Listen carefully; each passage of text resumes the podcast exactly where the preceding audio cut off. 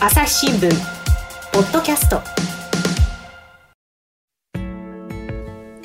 朝日新聞の神田大輔です、えー朝日新聞にある連載でですねそれぞれの最終学章というのがあります。これはあの人生の終わりを支える看取りのプロたちの体験を通じて人生の最後について考えるというそういう連載なんですが、えーこの連載に関するですね話を伺っておりますあの担当している記者の佐藤陽さんに来ていただいております。佐藤さんよろしくお願いします。よろしくお願いします。えー佐藤さん今回はどんな方ですか？はい、はい。今回その音楽療法というう療法を受けた、音楽療法。ええ。うんうん。えー大沼さんという方のケースを紹介したいなと思ってます。はい。どんな方なんですかね？えー、とまず音楽療法から簡単に説明します。お願いします。よろしいですか？ははい。い、あの音楽療法っていうのは例えばギターとかですね、あとはい。ハープですかね、ハープね。なんかを弾きながら、うんうん。ええ。その人の例えば好きな曲を奏でたり。はい。その人の人生の思い出の曲とか歌を奏でたりしながらその人の人生を振り返って、ええええ。まあ、締めくくりのお手伝いをするという、まあざっくり言うとそんな感じの仕事で。うん。日本ではまだちょっと認知度は正直低いかなそうですね。と知りませんでしたね。そうですよね。ええ。であのアメリカではあの認定の音楽療法士っていう方がいましてであのアメリカあの認定音楽療法士のその佐藤由美子さんっていう方が今回紹介するあの方です。なるほど。はいでまあその最終学章の場合はですね冒頭にも言いましたがその、まあ、亡くなっていく方をねええ。見とった方を通じてその取材をしてね記事に構成するっていうそういう連載なんですが、はい。えー、とおご紹介のあった大沼さん、はい。亡くなられたわけですけれども、ええ。この方はどういう方なんですかね？はい、大沼さんはですねあの、はいはい。奥様があのご夫妻で、えー今回あのこの登場するんですけど、はい、奥様はちょっと難病でももう10年ぐらいですかね寝たきりで、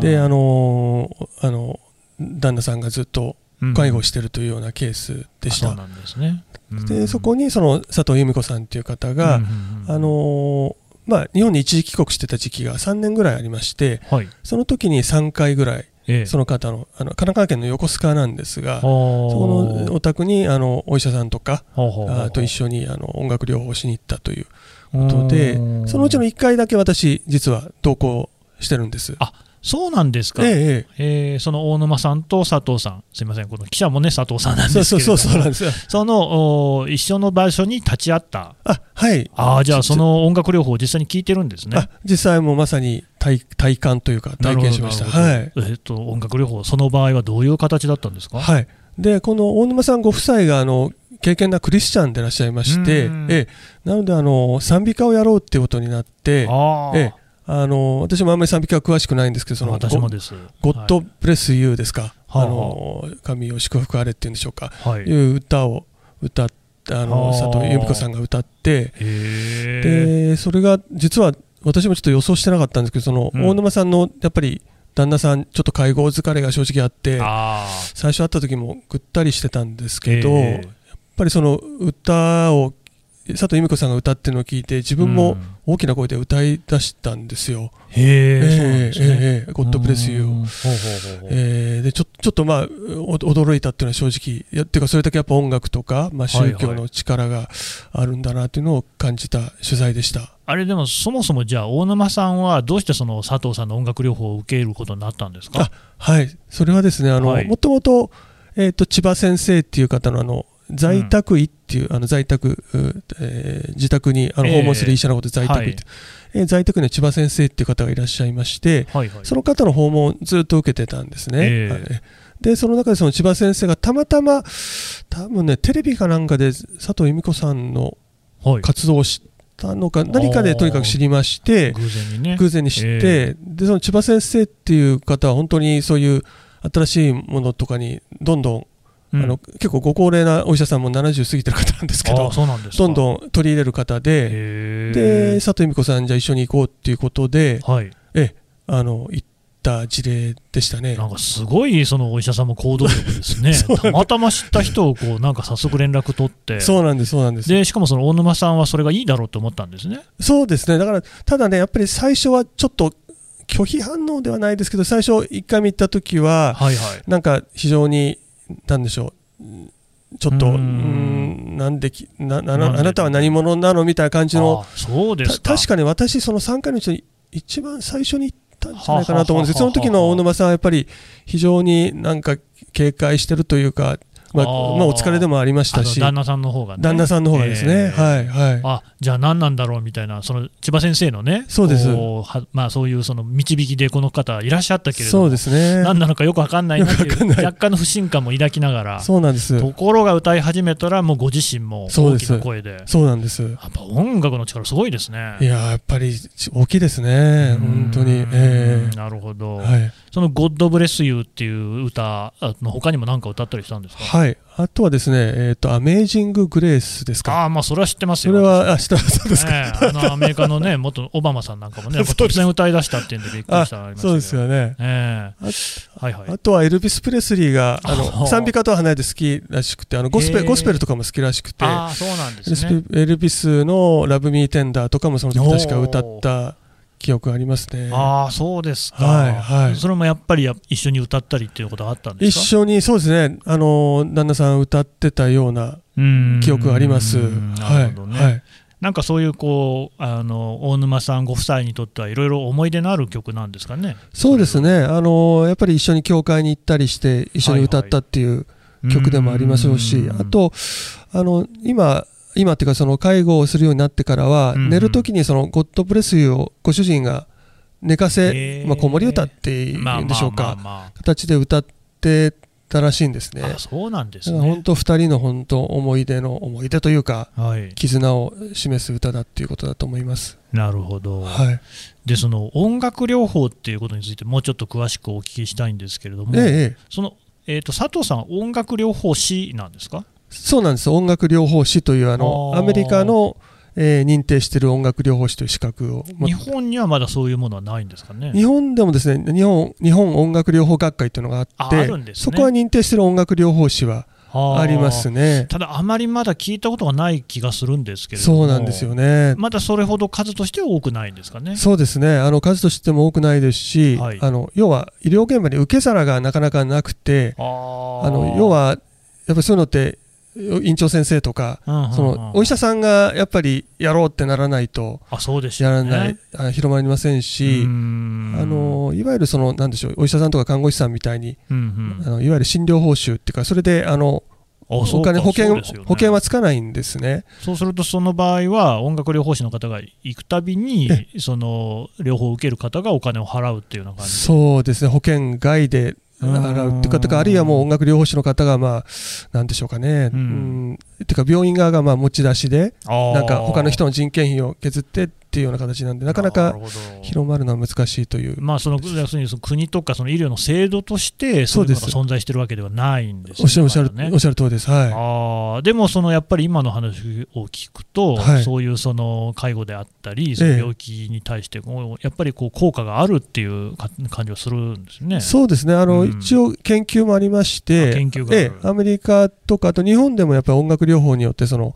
なんていうか例えばうつ病の人があの改善したとかですね、あのそういう病気にもあのがんの方が、えー、少し良くなったとかっていうような結果も出てはいますね。そうなんですね。はい、うんなるほどわかりました。引き続きね詳しくお話聞いていきたいと思います。はい。朝日新聞ポッドキャスト質問ドラえもん我が家の朝は質問から始まる古代メキシコでのカカオ豆の使い道は？なんだろう。身の回りのことや広い世界のことまでいろんな質問が毎朝君のもとへ。ママお金だって。毎朝のワクワクが未来を開く。朝日新聞。はいというわけで今回は音楽療法についてですね佐藤陽記者に聞いていますけれども、えー、とそれでその、まあ、音楽療法を受けた大沼さんなんですが、はい、その後というか最後というか、はい、どういうふうになっていったんですかね？はい、はいえーと、で自宅でずっと、うんうん、まあ、あの介護をしてあの、うん、まあ、先生のお医者さんの訪問を受けて、えー、なんですけどやっぱり最後やっぱり容体が悪くなって、はい、ちょっと病院に入院することになったんです。でその病院でやっぱり容体が急変して、うんうん、えー、もうちょっと危ないっていうことになったので、うん、えー、ただご本人奥さんは自宅で亡くなりたいっていうことをずっと言ってたのでそうですか。はいはい、うんうん、だからもう慌ててえーと、そのご主人と病院との方一緒になって、えー、救急車で自宅に運んで、そういうこともあるんですね。ありました、えー、で、本当にですね私聞いたんですけどそのマンションのあマンションにお住まいなんですけど、はい、マンションのエレベーターに入った瞬間ぐらいに、まあ、息絶えられたというようなことをおっしゃってました。でそうですか。その救急車の中ではやはり「ゴッドブレスユー」をずっとご主人が歌ってたというようなことをあの旦那さんの方旦那さんの方が。ずっと歌ってたと。ずっと救急車の中でまだ死んじゃだめだよ死んじゃだめだよって言いながら歌ってたっていうようなことをそしてあのご自宅に着いた瞬間に息絶えたんですか、はい、そうですね。そうですか。なんかその、まあね、分かりませんけれども、そうやって、あの歌を歌っていた間はこう、ね、命がつながっていたっていうような感じも受けますね。そうですね、本当そうだと思います。うん。やっぱりその音楽療法っていうのが、確かにそういうその、ね、ご夫妻にとっては、非常に重要なものだった、癒しになっていたっていうことなんですかね。そうですね。やっぱりもともとだからこのご夫妻に賛美歌っていう音楽のなんていうかベースがある中にやっぱ音楽療法って専門家の人が来たのがさらに良かったんじゃないかなというのは、ね、何かそういうそのあこういう歌にはこういう力があるんだっていうのをね改めて感じたのかもしれないですよね。そうですね。はい。このご夫妻っていうのはちなみにどの辺にお住まいだったんですか？あはいあの神奈川県の横須賀市のほうほうえっ、ー、と、えんていうんですかね私は横須賀のまあ岬の方っていうんでしょうか房総半島がねその団地というか団地のちょっと上の方で、はい、房総半島は綺麗に見えるところなんです。ね、対岸の房総半島が見えるところで、非常に、あの、なんでしょうかね、風光明媚というか、うあの環境のいいとこでしたね。でもどうですか、その介護疲れが、ね、見えるような感じですと、ええ、なかなかそういう景色を、ね、楽しんでるっていうよりもなかったかもしれないですね、え、あそうですね、本当にご主人も多分ゆっくり景色を見ることっていうのはなかったんじゃないかなと思いますね。はい。そういう中ででもその歌をね歌ったり聴いたりしてる時間っていうのは、ええ、多分きっとこう心がね落ち着くような時間だったのかもしれないですね。そうですね。まあ本当に多分音楽療法士佐藤由美子さんいたのは、例えば30分とか40分ぐらいだと思うんですけど、まあ、その間だけでもその介護する側される側っていう関係をちょっとあのではなくて、うん、いわゆる対等なまあ夫婦の関係に戻れたんじゃないかなっていうふうには思いますね。なるほど。はい。えーと、このケースの場合は佐藤陽さんは、まあ、ご自身も、ね、その場に立ち会ったってことですが、はい、お話を聞いたのはどなたからお話を聞いてるんですか？あ、えーと、佐藤由美子さんご本人ですね、あとはあの大沼さんのご主人の方にお話を、え何度か伺いました。はい。その佐藤由美子さんがそうやって、まあえー、音楽療法っていうのはこれはもうあの大沼さん以外の方にもしてらっしゃるんですか？そうです、そうです、もうだからアメリカで1200人ぐらいの方に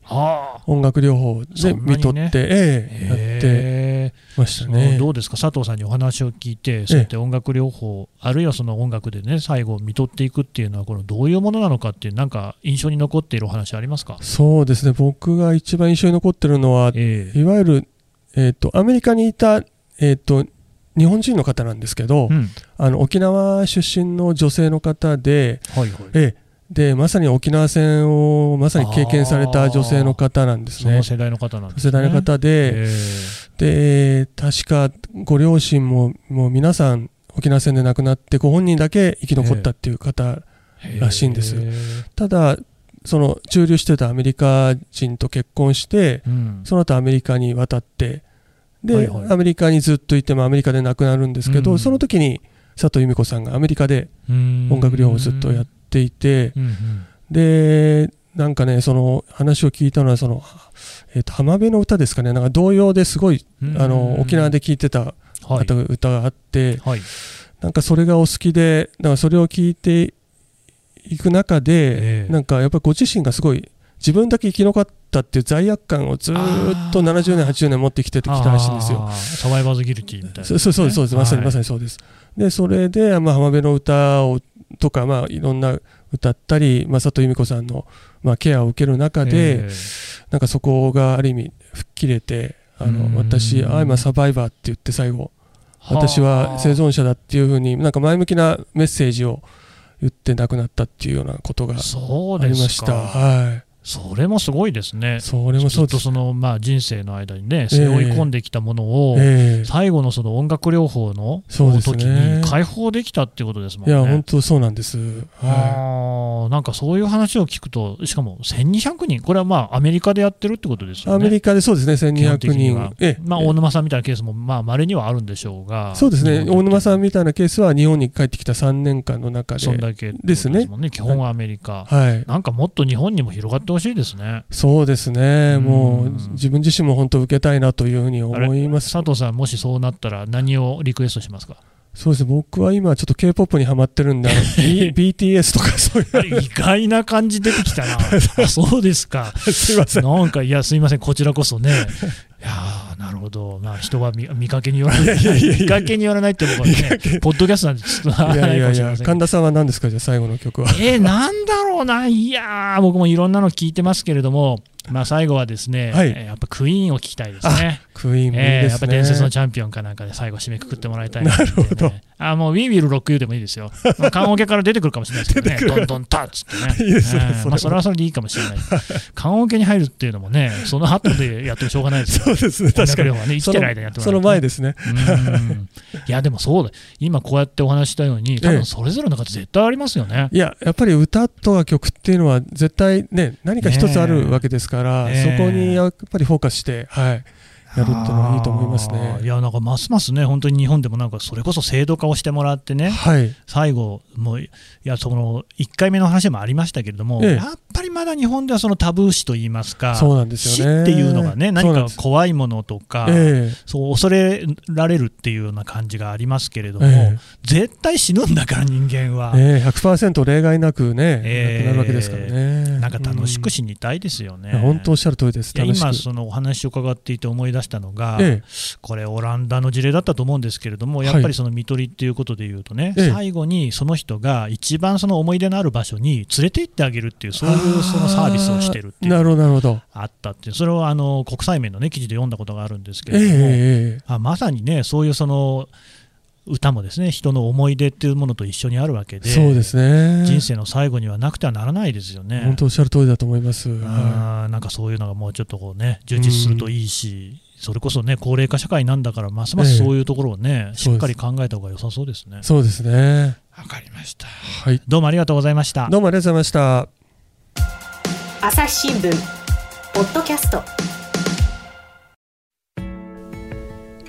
はいというわけで佐藤陽記者からですねお話を伺ってきましたがまずはこれやっぱりですね記事を読んでいただきたいので、えー、記事はですねあの朝日新聞デジタルのホームページにまずアクセスしていただいてでその検索でですねそれぞれの最終学章あるいは最終学章だけで出てくると思いますので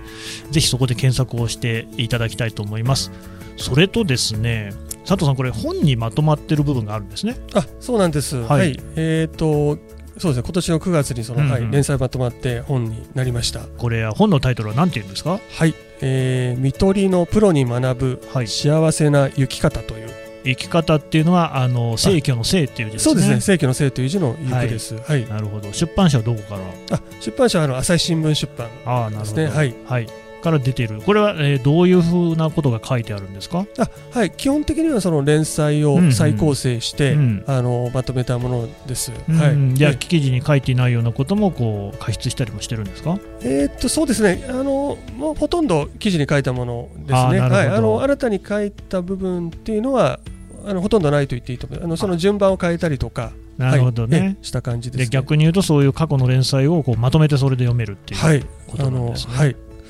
やっぱりこうしてあの連載だと毎週毎週1回1回読むんですけど、えー、これは全部であの80の亡くなった方々の人生が詰まってるんでそれをあのちょっと正直重たいと思われるかもしれないですけど、うん、やっぱあの専門家の方は語りかけるスタイルになってるんで、うんうんうん、そこを少しあの柔らかい感じにしてあの読みやすいようにはしております。わかりました、えーと、本のタイトルもう一度言いますね「看取りのプロに学ぶ幸せな行き方」朝日新聞出版ですね。はい、はい、あのぜひですね手に取って読んでいただければと思います。よろしくお願いします。じゃあ今日どうも佐藤さんありがとうございました。ありがとうございました。朝日新聞ポッドキャスト朝日新聞の神田大輔がお送りしました。それではまたお会いしましょう。この番組へのご意見ご感想をメールで募集しています。ポッドキャストアット朝日 .com podcast アットマーク。朝日 .com までメールでお寄せください。